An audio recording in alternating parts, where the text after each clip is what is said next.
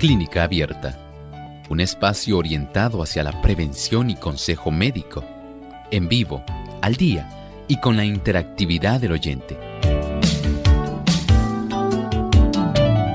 Clínica Abierta, poniendo al doctor a su alcance para un diálogo claro y honesto, porque nos importa su bienestar y salud.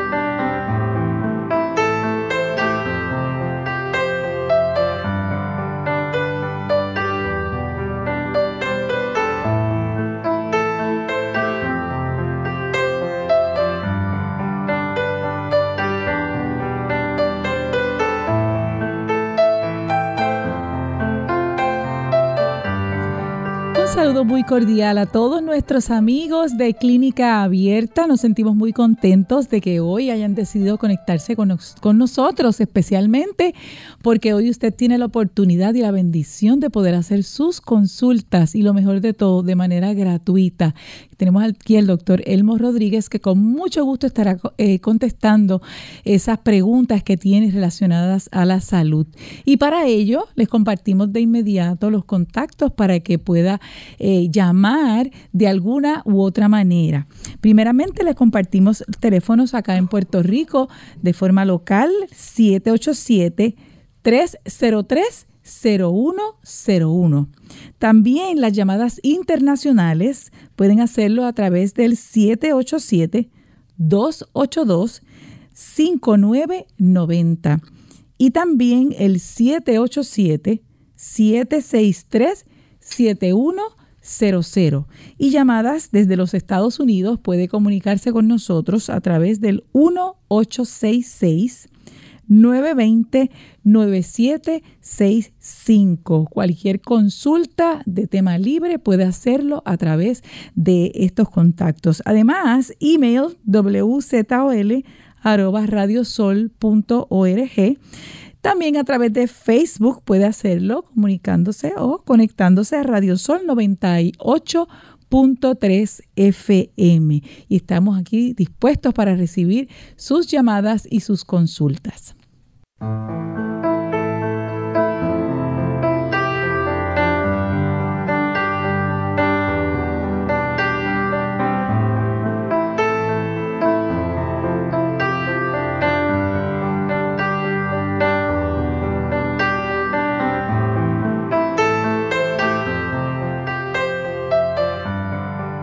Esta que les habla en la mañana de hoy, en, la, en el momento, en este momento, Ilka Monel. Con mucho gusto estaremos aquí compartiendo con ustedes. Y tengo aquí a mi lado al doctor Elmo Rodríguez. ¿Cómo se encuentra, doctor? Muy bien, gracias a Dios. Ilka, ¿cómo se encuentra Ilka? Muy bien, gracias a bueno, Dios. Nos complace mucho tener a nuestros amigos en esta compañía de estos 60 minutos y sabemos que el transcurso de esta hora se va muy rápido, pero sabemos que hay tantas personas que desean comunicarse que estamos felices en que usted se pueda contactar con nosotros.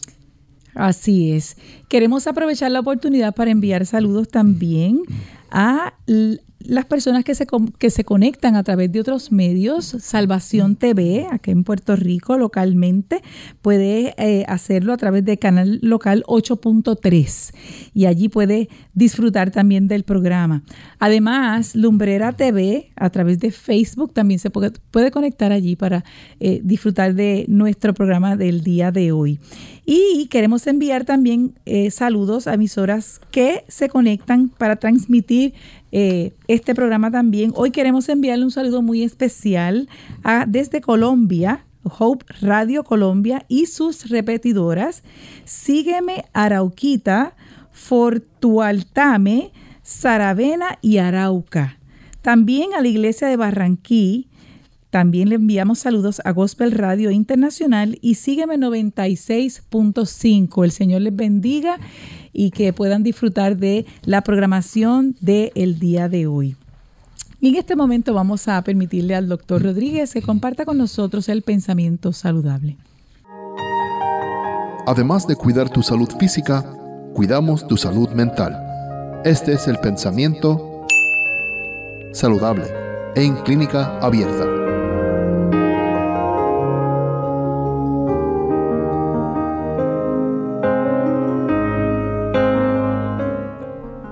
Estando sanos o enfermos, el agua pura es para nosotros una de las más exquisitas bendiciones del cielo.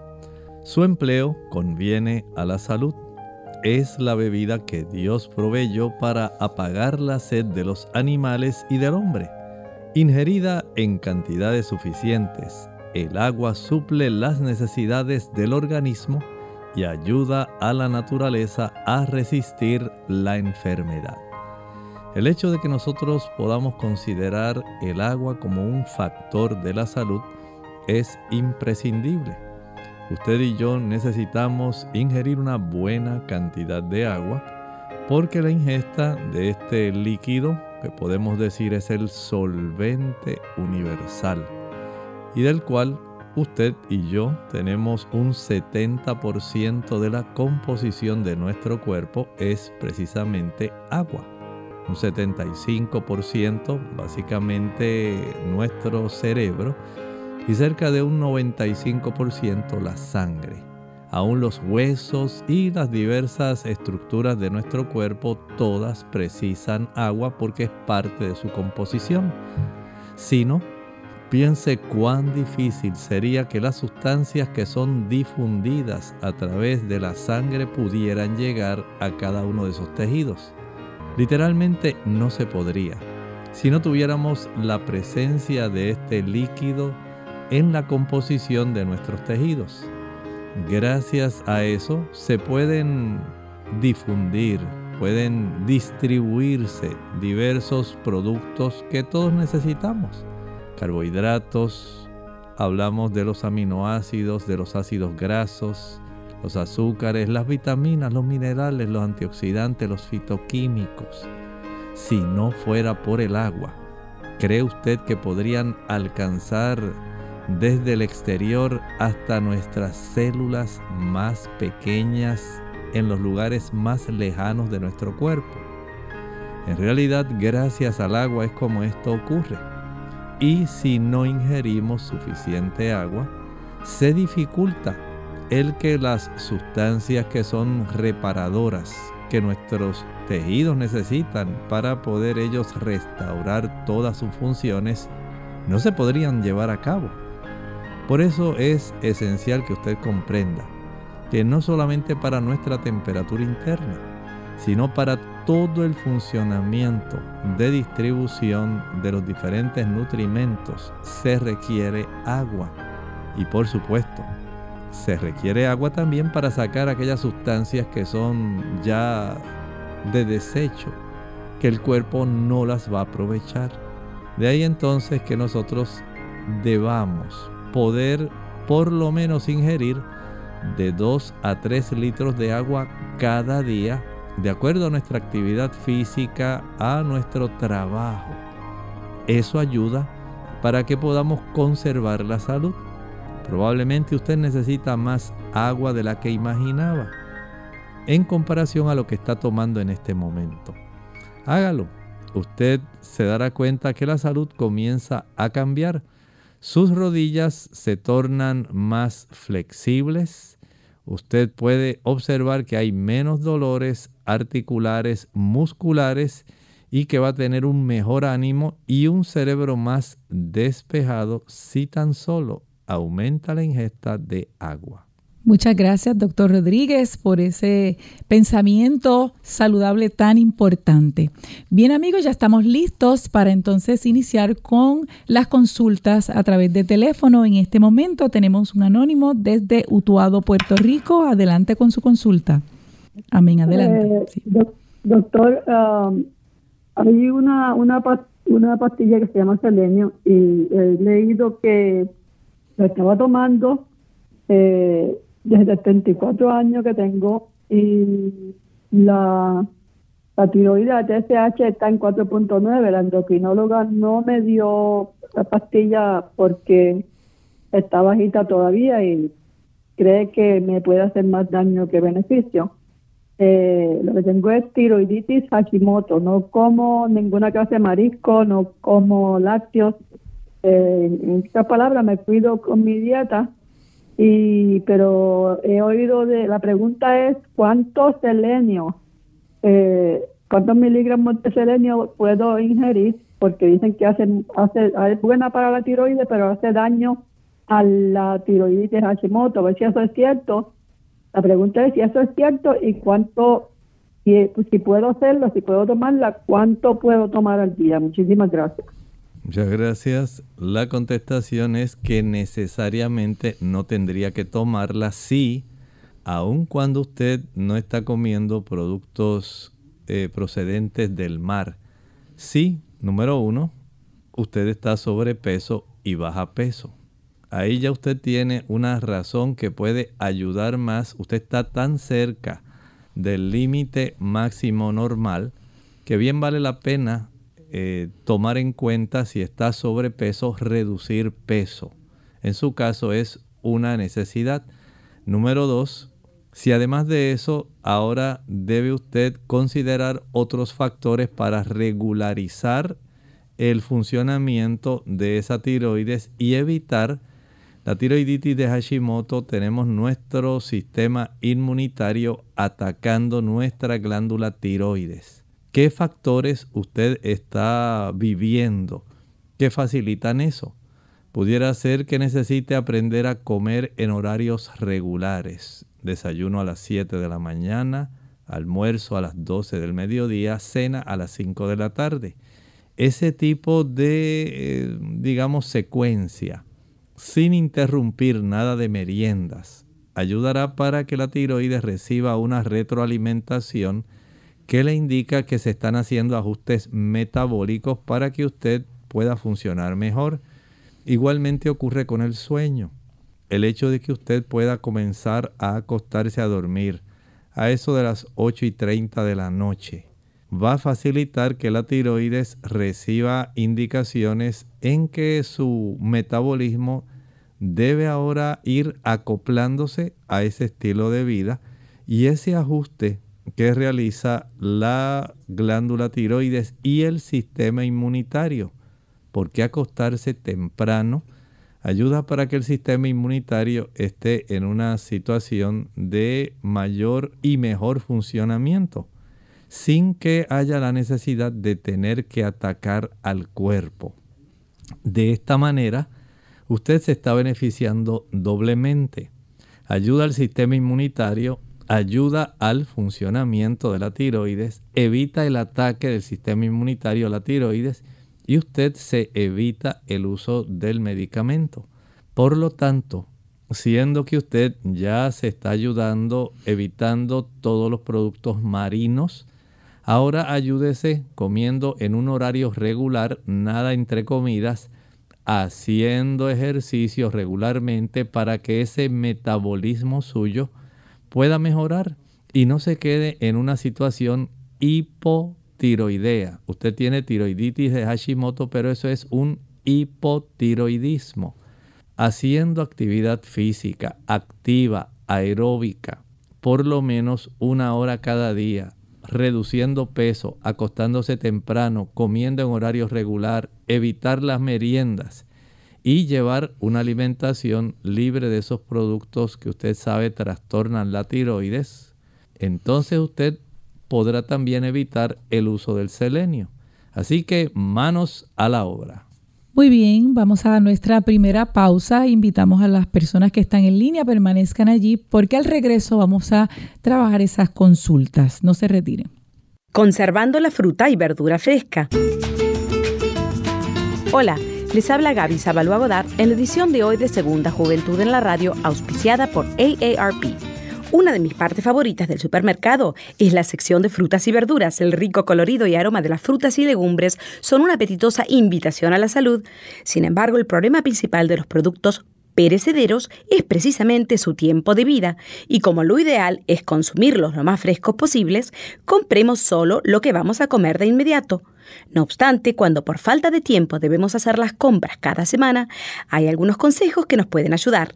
Si eres como yo, que acostumbras a hacer todas tus vueltas en un día, procura poner en tu cajuela una hielera para guardar las frutas y verduras. Así si tienes planeado seguir haciendo encargos, tus productos se mantendrán frescos hasta que regreses a tu casa. Otra buena sugerencia es guardar tus productos pedecereros en la parte del refrigerador más conveniente. Sabemos que muchos tienen espacios en las puertas para guardar productos como huevos y frascos, pero nuestras frutas y verduras deben estar en la parte más fría de la nevera. Al guardarlas, asegúrate de que estén totalmente secas. Las frutas y vegetales se deben poner en separados, ya que las frutas sueltan un gas que causa que las verduras se echen a perder más rápidamente. El patrocinio de AARP hace posible nuestro programa. Para más información, visite www.aarpsegundajuventud.org.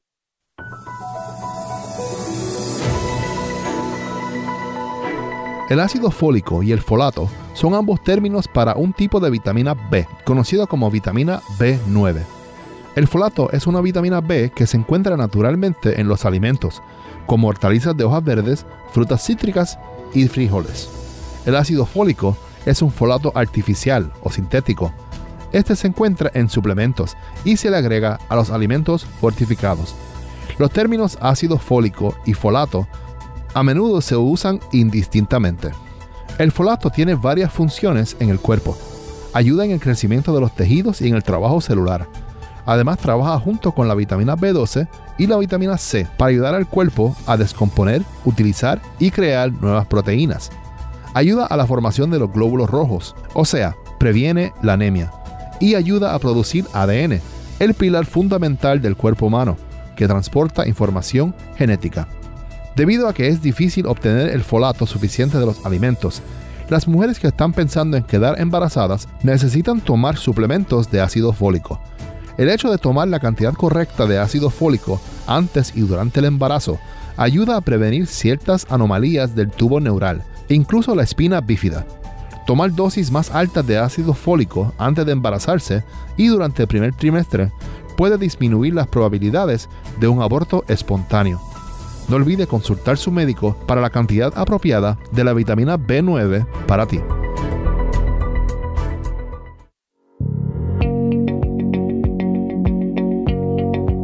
Cuando enfrentamos un problema, es necesario admitirlo. De lo contrario, no haremos ningún esfuerzo para resolverlo. Estás luchando contra la obesidad y ya te has dado cuenta cómo es difícil esta lucha. Pero admitir el problema no resuelve la situación el siguiente paso es buscar la fuerza para ganar. Y quiero presentarte la mayor fuerza del universo. Está en Filipenses capítulo 4, versículo 13. Está escrito, todo lo puedo en Cristo que me fortalece. ¿Quieres adquirir un nuevo estilo de vida que te haga más saludable? Pídele fortaleza a Cristo. Habla sobre ello con Él. Si hasta ahora has sido derrotado, es porque tal vez no has buscado la ayuda de Cristo. Recuerda, tú y Él son un dúo ganador. En Clínica Abierta te queremos saludable. Por eso deseamos que practiques los ocho remedios naturales.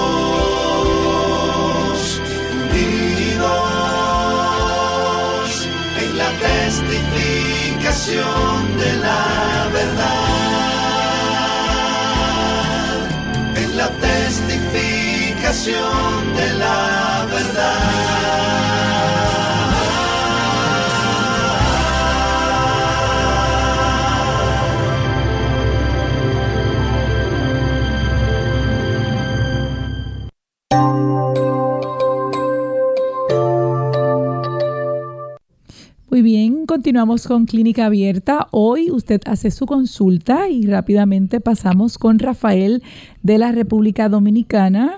Eh, adelante, Rafael. Muy buenos días. Buen Que el Señor le bendiga.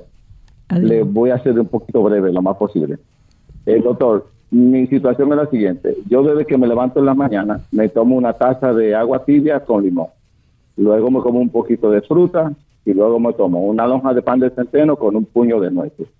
Y luego tengo mis tres comidas, mis comidas habituales.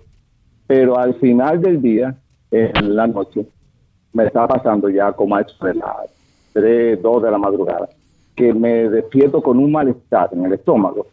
Eh, anteriormente yo lo resolví con omeprazol, pero no quiero volver a ser dependiente del omeprazol. A otra cosa que yo hago es que junto con el desayuno y la lonja de pan, me tomo una taza de leche de almendra con un poco de miel y un poquito de café. Eh, a veces lo tomo de cafeinado y a veces con cafeína. Si me puede una sugerencia para sustituir el café, lo escucho por la radio. Gracias, doctor.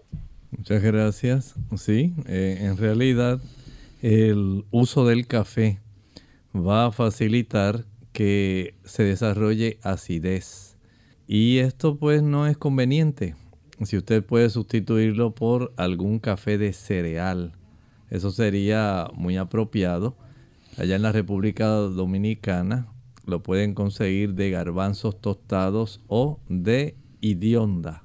Ahí usted puede tener una alternativa. Pero no use café regular aunque sea descafeinado. Siempre contiene, aunque sea algún porcentaje de cafeína, que va a facilitar junto con otros cafeoles la irritación de la mucosa gástrica. Trate de cenar temprano, a eso de las 5 o 6 de la tarde a más tardar, y no vuelva a comer hasta el día siguiente el desayuno.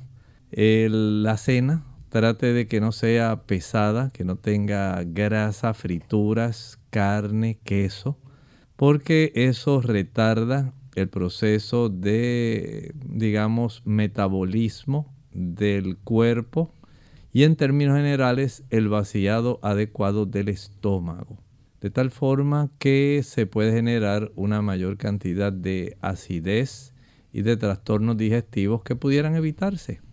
Así que cenar temprano, una digamos que consume dos o tres pedazos de auyama, de calabaza, o algún chayote o alguna papa asada con alguna ensalada, algo sencillo que no tenga carne, que no tenga queso, que no tenga mucha proteína, porque estos dos tipos de alimentos van a, retardar ese vaciado estomacal y va a continuar con el proceso de requerir el uso de algún antiácido. Trate de hacer ese cambio. Coma en horario regular y trate de que la cena sea temprano.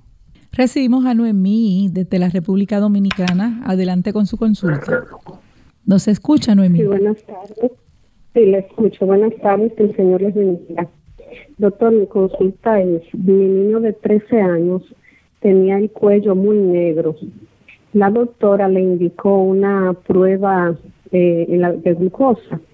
Salió todo normal, todo bien, pero ella le hizo eh, una hemoglobina glucosinada me dijo que la curva salió un poco alta y me puso niño en dieta. La dieta incluye muchas carnes, o sea, todos los días carnes y muchos vegetales. El cuello ya del niño está un poco, está claro ya, pero igual ella le ha dejado la dieta. Nosotros somos cristianos, no acostumbramos consumir tanta carne, entonces ya el niño está cansado de esa dieta. Yo quisiera si usted pudiera darme algo natural que pueda controlármele la hemoglobina glucosinada. Él no está consumiendo eh, bombones, eh, nada de harina blanca. El pan que le doy es un poco pan integral. Y quisiera algo natural que pueda controlarme esa situación, por favor. Muchas gracias. Gracias. Usted a la orden. Bueno, el diabético debe aprender a consumir alimentos que son eh, ricos en carbohidratos complejos. Por ejemplo, en lugar de arroz blanco, vamos a utilizar arroz integral. les recomiendo preferente sobre el arroz el uso de la quinoa. Este tipo de leguminosa va a sustituir cómodamente al arroz y lo puede acompañar, digamos, de habichuelas, frijoles, garbanzos, gandules, habas, lentejas, además de una buena ensalada. La quinoa es uno de los alimentos más ricos en proteína que sustituye cómodamente la carne. Igualmente las legumbres, todos los tipos de legumbres. Hablamos de frijoles o habichuelas blancas, negras, pintas rojas, lentejas, garbanzos, gandules, chícharos, arvejas, habas, todo tipo de legumbres puede ser consumida porque le ayudan a obtener una buena cantidad de proteína sin la necesidad del uso de carne. También el uso de las oleaginosas, las almendras, las nueces, avellanas, ajonjolí, coco, eh, nueces de marañón, nueces de Brasil, semillas de calabaza, semillas de girasol, nueces de nogal. Todas ellas también contienen, además de ácidos grasos de buena calidad, una buena cantidad de proteína. Vea que hay oportunidad de usted beneficiarse. Añádale el maíz, la cebada, el centeno, el millo. Si son cereales integrales que son ricos en carbohidratos complejos, básicamente se mantiene equilibrado y va a tener un buen aporte proteico. Así que usted puede ir, digamos, de una manera progresiva, eh, eh, eh, utilizando, digamos, por ejemplo, la carne, digamos, diariamente solamente en el almuerzo, por ejemplo. Ya después de un lapso de una semana, decide utilizar la carne un día sí y un día no y en esa ocasión va a sustituirla por una mayor cantidad de estas legumbres, leguminosas, lentejas, garbanzos, gandules, con quinoa. Y así usted puede ir poco a poco, puede utilizar también el tofu, los sustitutos que las personas le llaman carne de soya o proteína texturizada Ayuda también como alternativa para que pueda tener otra fuente de proteína que no necesariamente tiene que ser la carne. Y así usted puede ir alejando cada vez más el consumo de carne animal y usar preferentemente la proteína de origen vegetal que se encuentra, como dije, en los cereales integrales, en las legumbres y en las oleaginosas tres ricas fuentes que le dan variedad, le aportan además otros tipos de nutrimentos que son necesarios y no le añaden ácidos grasos saturados ni colesterol a su alimentación, por lo cual el niño, si está sobrepeso, puede reducir un poco más su peso. Recibimos ahora a Ariel de San Juan, Puerto Rico. Adelante con su consulta, Ariel. Buen día y muchísimas gracias. Yo quería saber, las pesas de, muñeca y tobillo eh, son aconsejables para este, fortalecer los músculos de las piernas y, los brazos cuando uno camina o usarlo diariamente en la casa. Eh, esa es mi pregunta. Muchas gracias.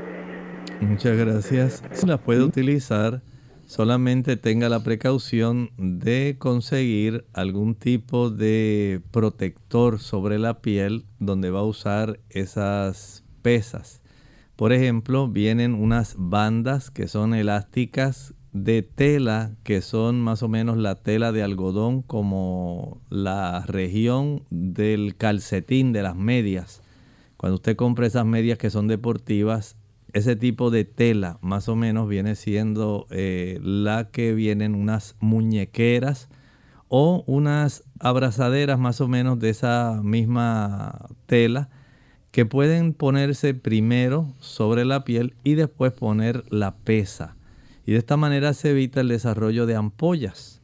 Y así pues puede usted utilizar estas pesas si la quiere usar durante el día, en brazos, muñecas, solamente muñecas, solamente en la región de los tobillos, pues queda a su discreción y de esta manera no se lacera ni se le forman ampollas. Hacemos nuestra segunda pausa y al regreso continuamos con las consultas.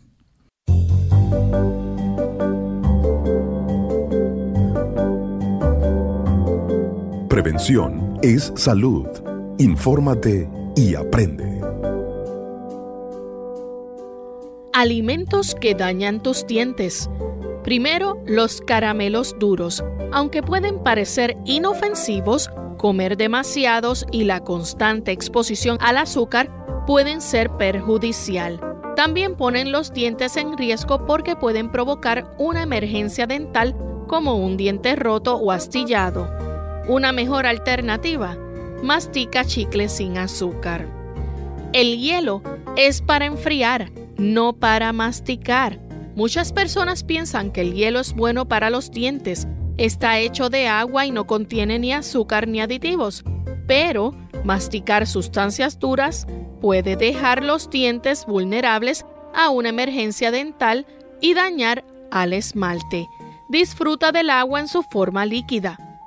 Cuidado con los cítricos. La exposición frecuente a los alimentos ácidos puede erosionar el esmalte por lo que los dientes son más susceptibles a las caries. Aunque unas gotas de limón o de lima pueden convertir un simple vaso de agua en una bebida divertida, no es siempre la mejor opción para tu boca, pero si lo quieres ingerir, utiliza un sorbeto. La peor pesadilla de tu boca. Muchas frutas deshidratadas son pegajosas y pueden dañar los dientes, ya que tienden a permanecer en estos más tiempo. Si las comes a menudo, asegúrate de enjuagarte la boca con agua después de cepillarte y usar el hilo dental cuidadosamente. Intercambia el refresco por agua. Las bacterias de la placa usan el azúcar para producir ácidos que atacan el esmalte del diente.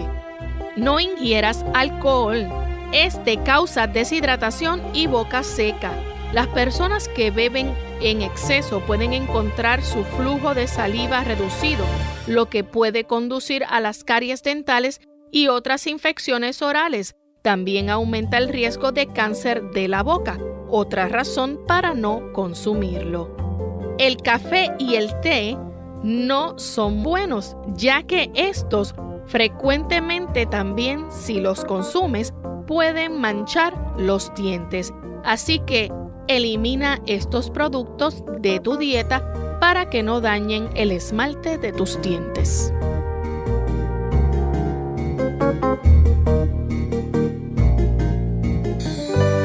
Cualesquiera que sean tus angustias y pruebas, exponlas al Señor. Tu espíritu encontrará sostén para sufrirlo todo. Se te despejará el camino para que puedas librarte de todo enredo y aprieto Cuanto más débil y desamparado te sientas, más fuerte serás con su ayuda. Cuanto más pesadas sean tus cargas, más dulce y benéfico será tu descanso al echarlas sobre aquel que se ofrece a llevarlas por ti.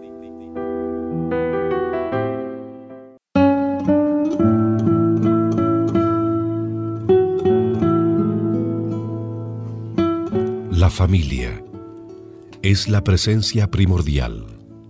Nunca nos abandona. Ni siquiera cuando descubrimos que tenemos que dejarla.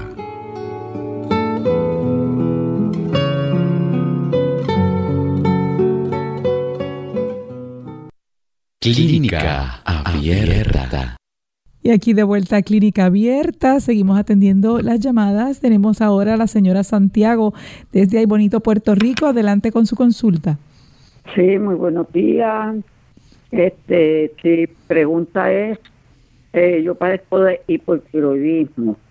He escuchado de, otros naturópatas eh, a este recomendar el alfa lipólico, lipólipo para como ayudar a balancear este, no sé un aminoácido, un suplemento, ayudar en, en, esa, ¿verdad? Ese proceso del tratamiento. Este, porque también a mí me da como en las mañanas mucha falta de energía. No sé si es que ya tengo la tiroides muy descontrolada y le pido pues su consejo. Gracias doctor y gracias por siempre tener una respuesta positiva a nuestra. Muchas bendiciones. Muchas gracias. Mire, yo pienso que en su caso la clave en este momento sería primero practicarse una prueba de la tiroides. No se deje llevar por suposiciones ni por cosas que usted escucha. La clave en su caso, hágase primero una prueba sanguínea para saber cómo está la triyodotirorina, la T3, la tetrayodotironina, la T4, el índice tiroideo libre FTI y la hormona estimuladora de la tiroides TSH. Ya con ese tipo de información se puede precisar un panorama para saber si en realidad usted tiene alguna afección, algún tipo de trastorno en el funcionamiento de su glándula tiroides. Porque si no tiene algún trastorno, no tiene por qué estar preocupándose por ese tipo de situación porque su mismo cuerpo generalmente se encarga de mantener regulada su tiroides. Eso lo hace de manera automática.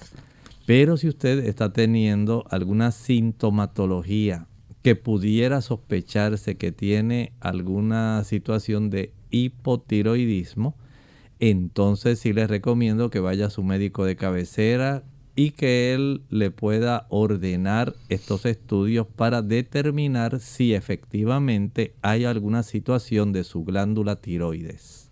Recibimos ahora a Mari de Estados Unidos. Adelante con su consulta. Muy buenos días, muchas gracias, bendiciones.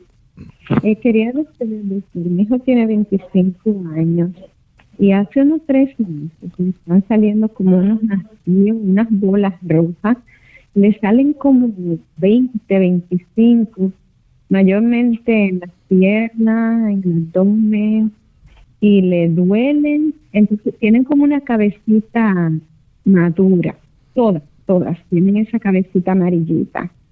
Le dura como algunos eh, 12 o 15 días, le duelen bastante, no sabemos qué es, le hicieron laboratorio y no le dijeron nada la cuestión es que él no se siente muy cómodo con esto, em, se siente triste y me dice que cuando esto le va a llegar, como que se siente decaído. Así que le está dando una y dos veces al mes. Este, le hicieron laboratorio, no le dijeron nada, es que está un poquito baja la glucosa y está un poquito alta la que tiene que ver con los riñones, no recuerdo ahora ¿cómo se llama esto? De eh, está en 1.10.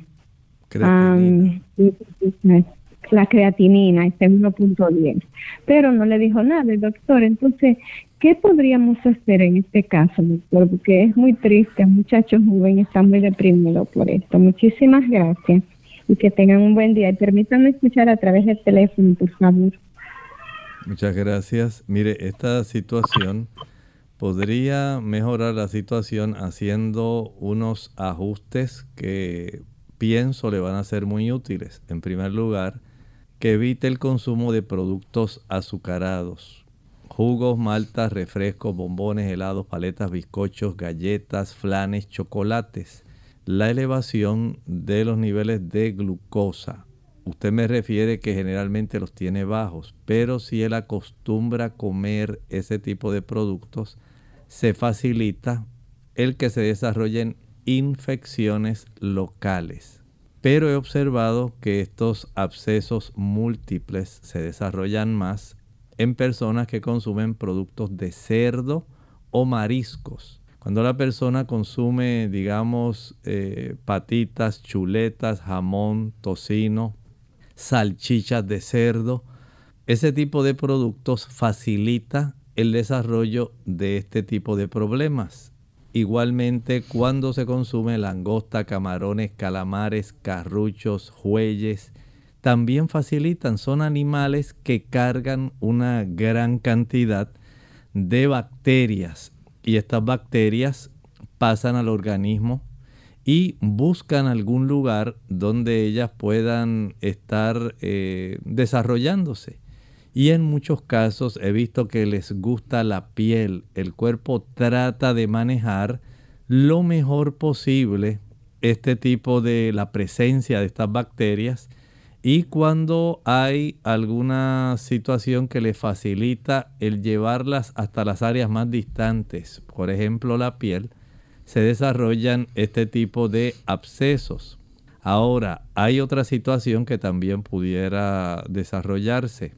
Si su hijo es de los jóvenes que tienen la moda de rasurarse el vello del cuerpo, en las piernas, en la espalda, en los antebrazos, los brazos, si no tiene el cuidado de utilizar una navaja que esté adecuadamente afilada y que la remoje en agua jabonosa, limpiando esa navaja, estas lesiones pequeñas pueden facilitar que haya bacterias que haya bacterias que puedan introducirse por las regiones donde se realizó el rasurado y donde hubo esas microlesiones.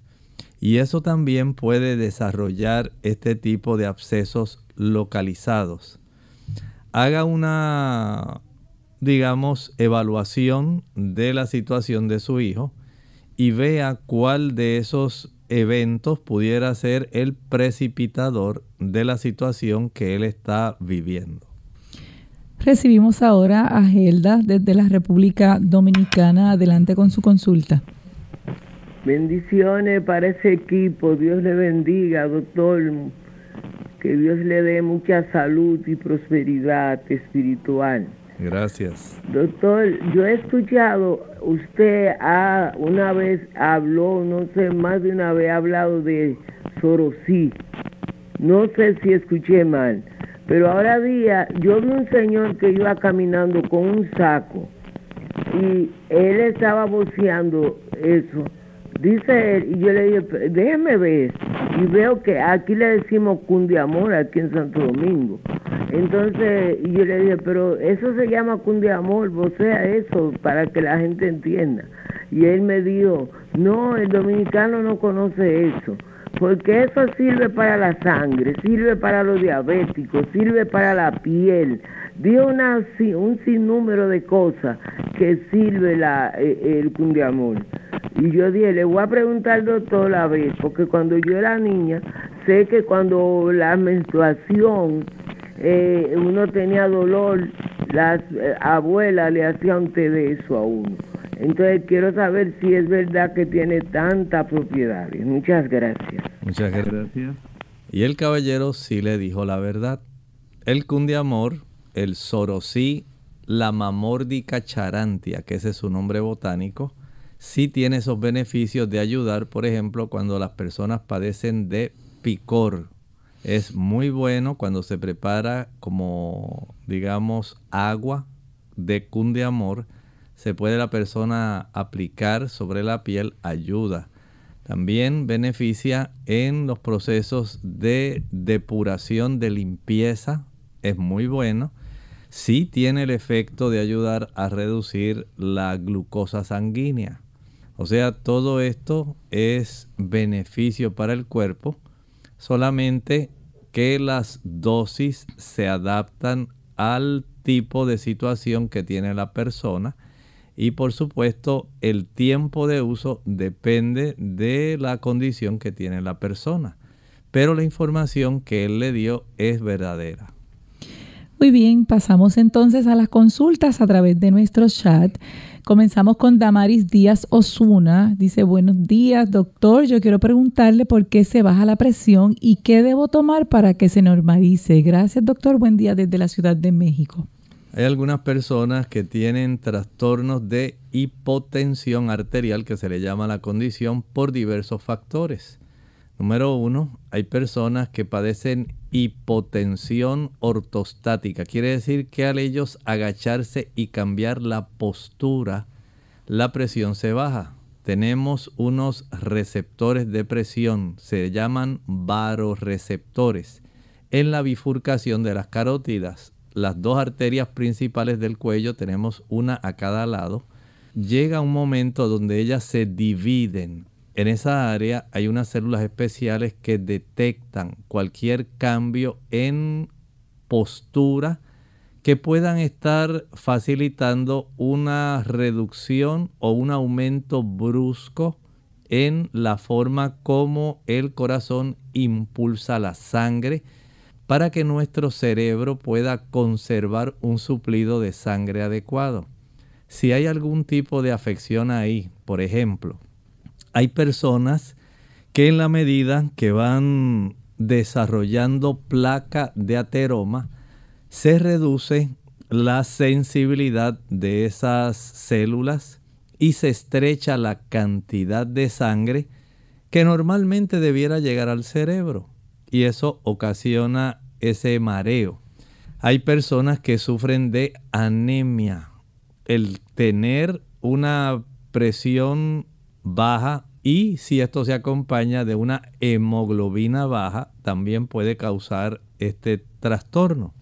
Hay personas que usan pastillas diuréticas. Los diuréticos, especialmente cuando la persona quiere bajar de peso rápido, que cree que todo es porque tengo mucha agua adentro. Esa reducción en la cantidad de potasio, según se intercambia con el sodio, puede traer trastornos de hipotensión arterial.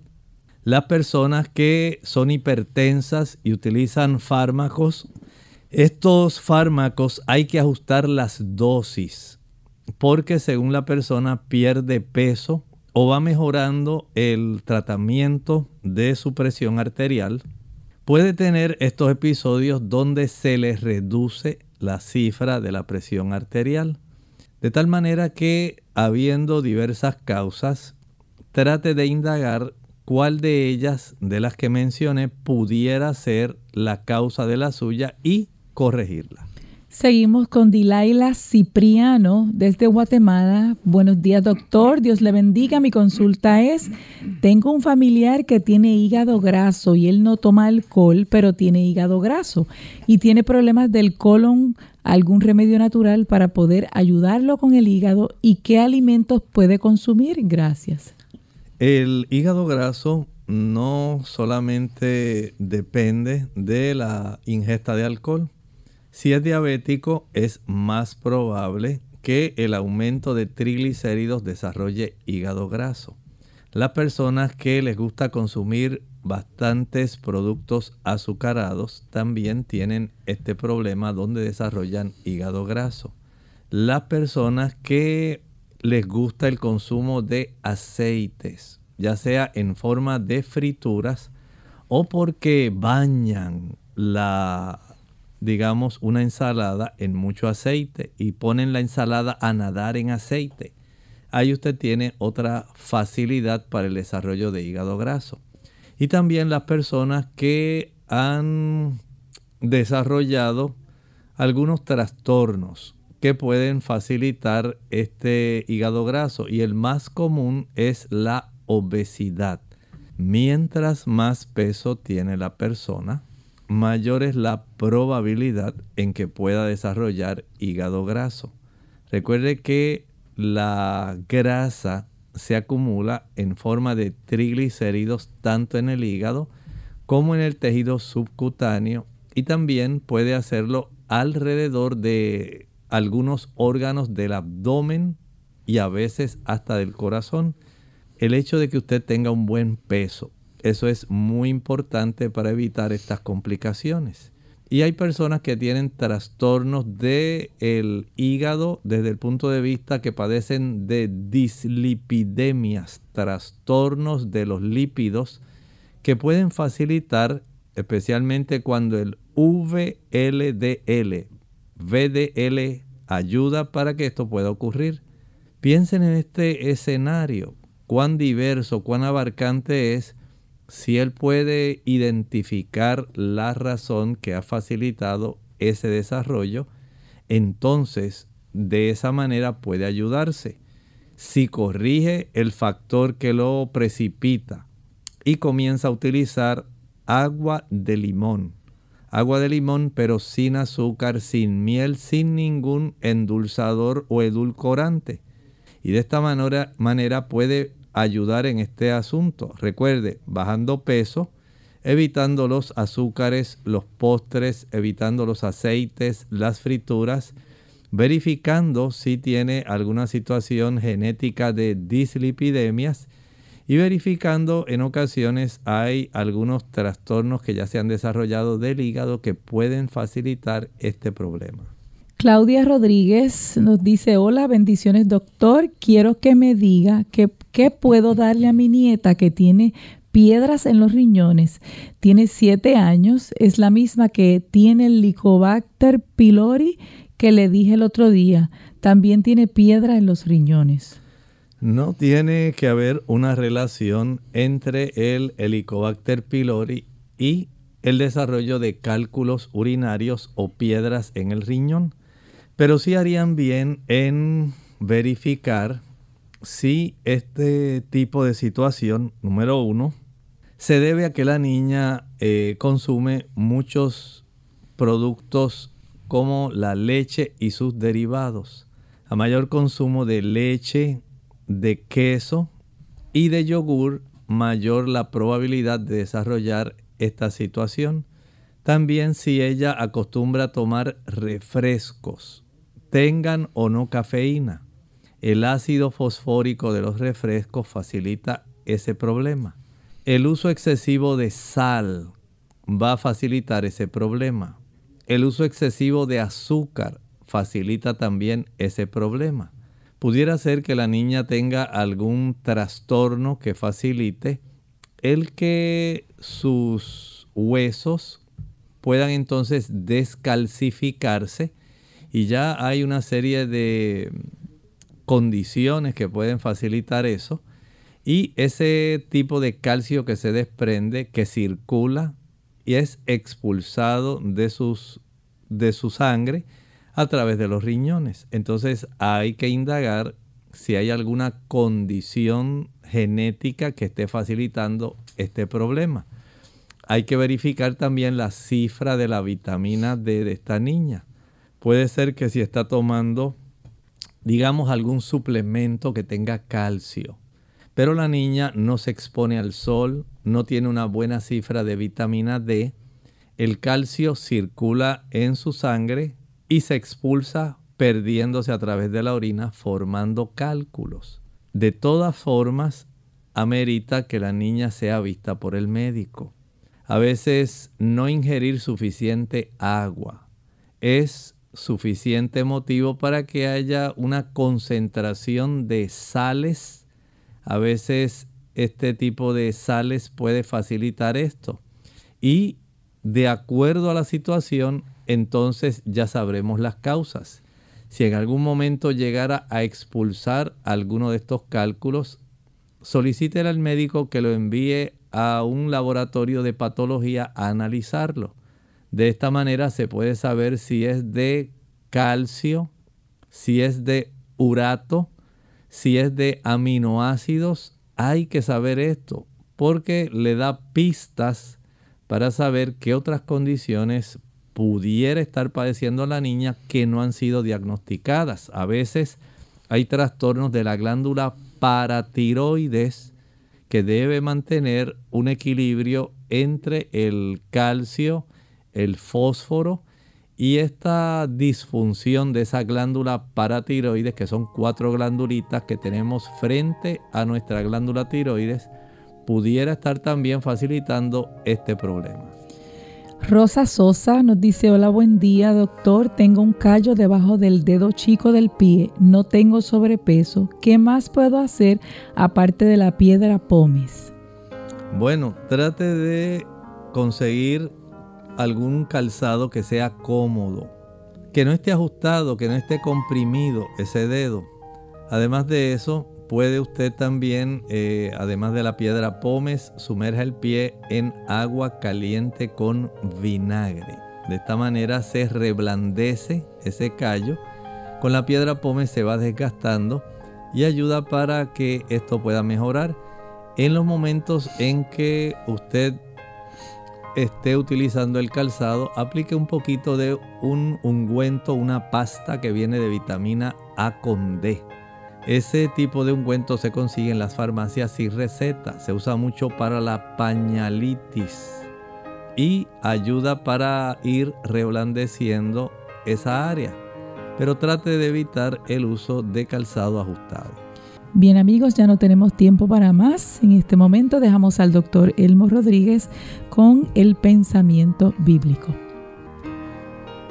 En el pensamiento bíblico Continuamos aquí en el libro de Apocalipsis capítulo 17 y estábamos hablando de esa mujer que estaba vestida de púrpura y escarlata, adornada de oro y de piedras preciosas y de perlas, contrario a la iglesia pura que la Biblia identifica que no necesita ostentaciones externas.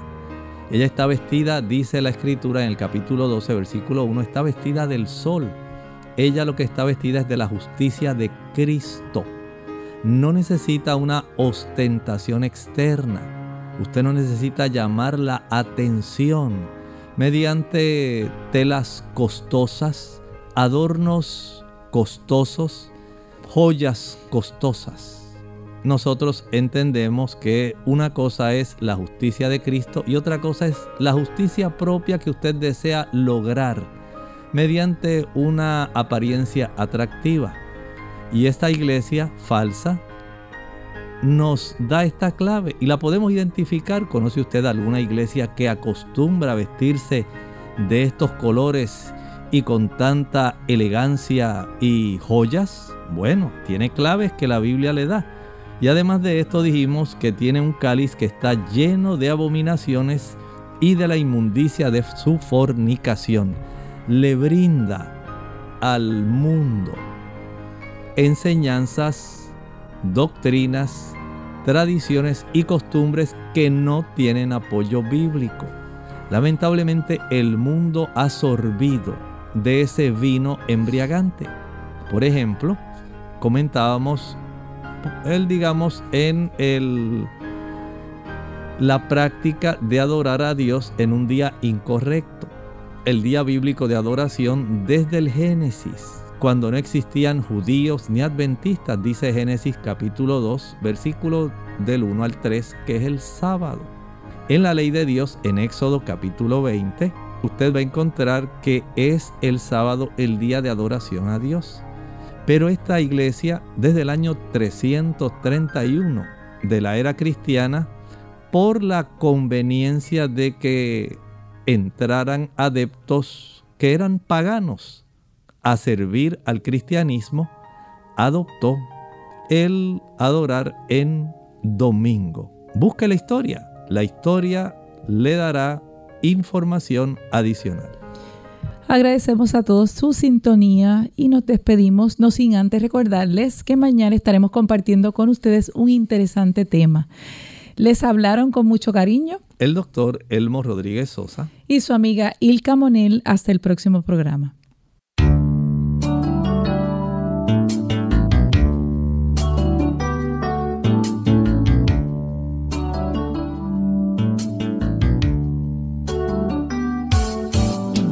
Clínica abierta. No es nuestra intención sustituir el diagnóstico médico antes de poner en práctica cualquier consejo brindado en este programa, usted debe consultar con su médico. Hasta la próxima.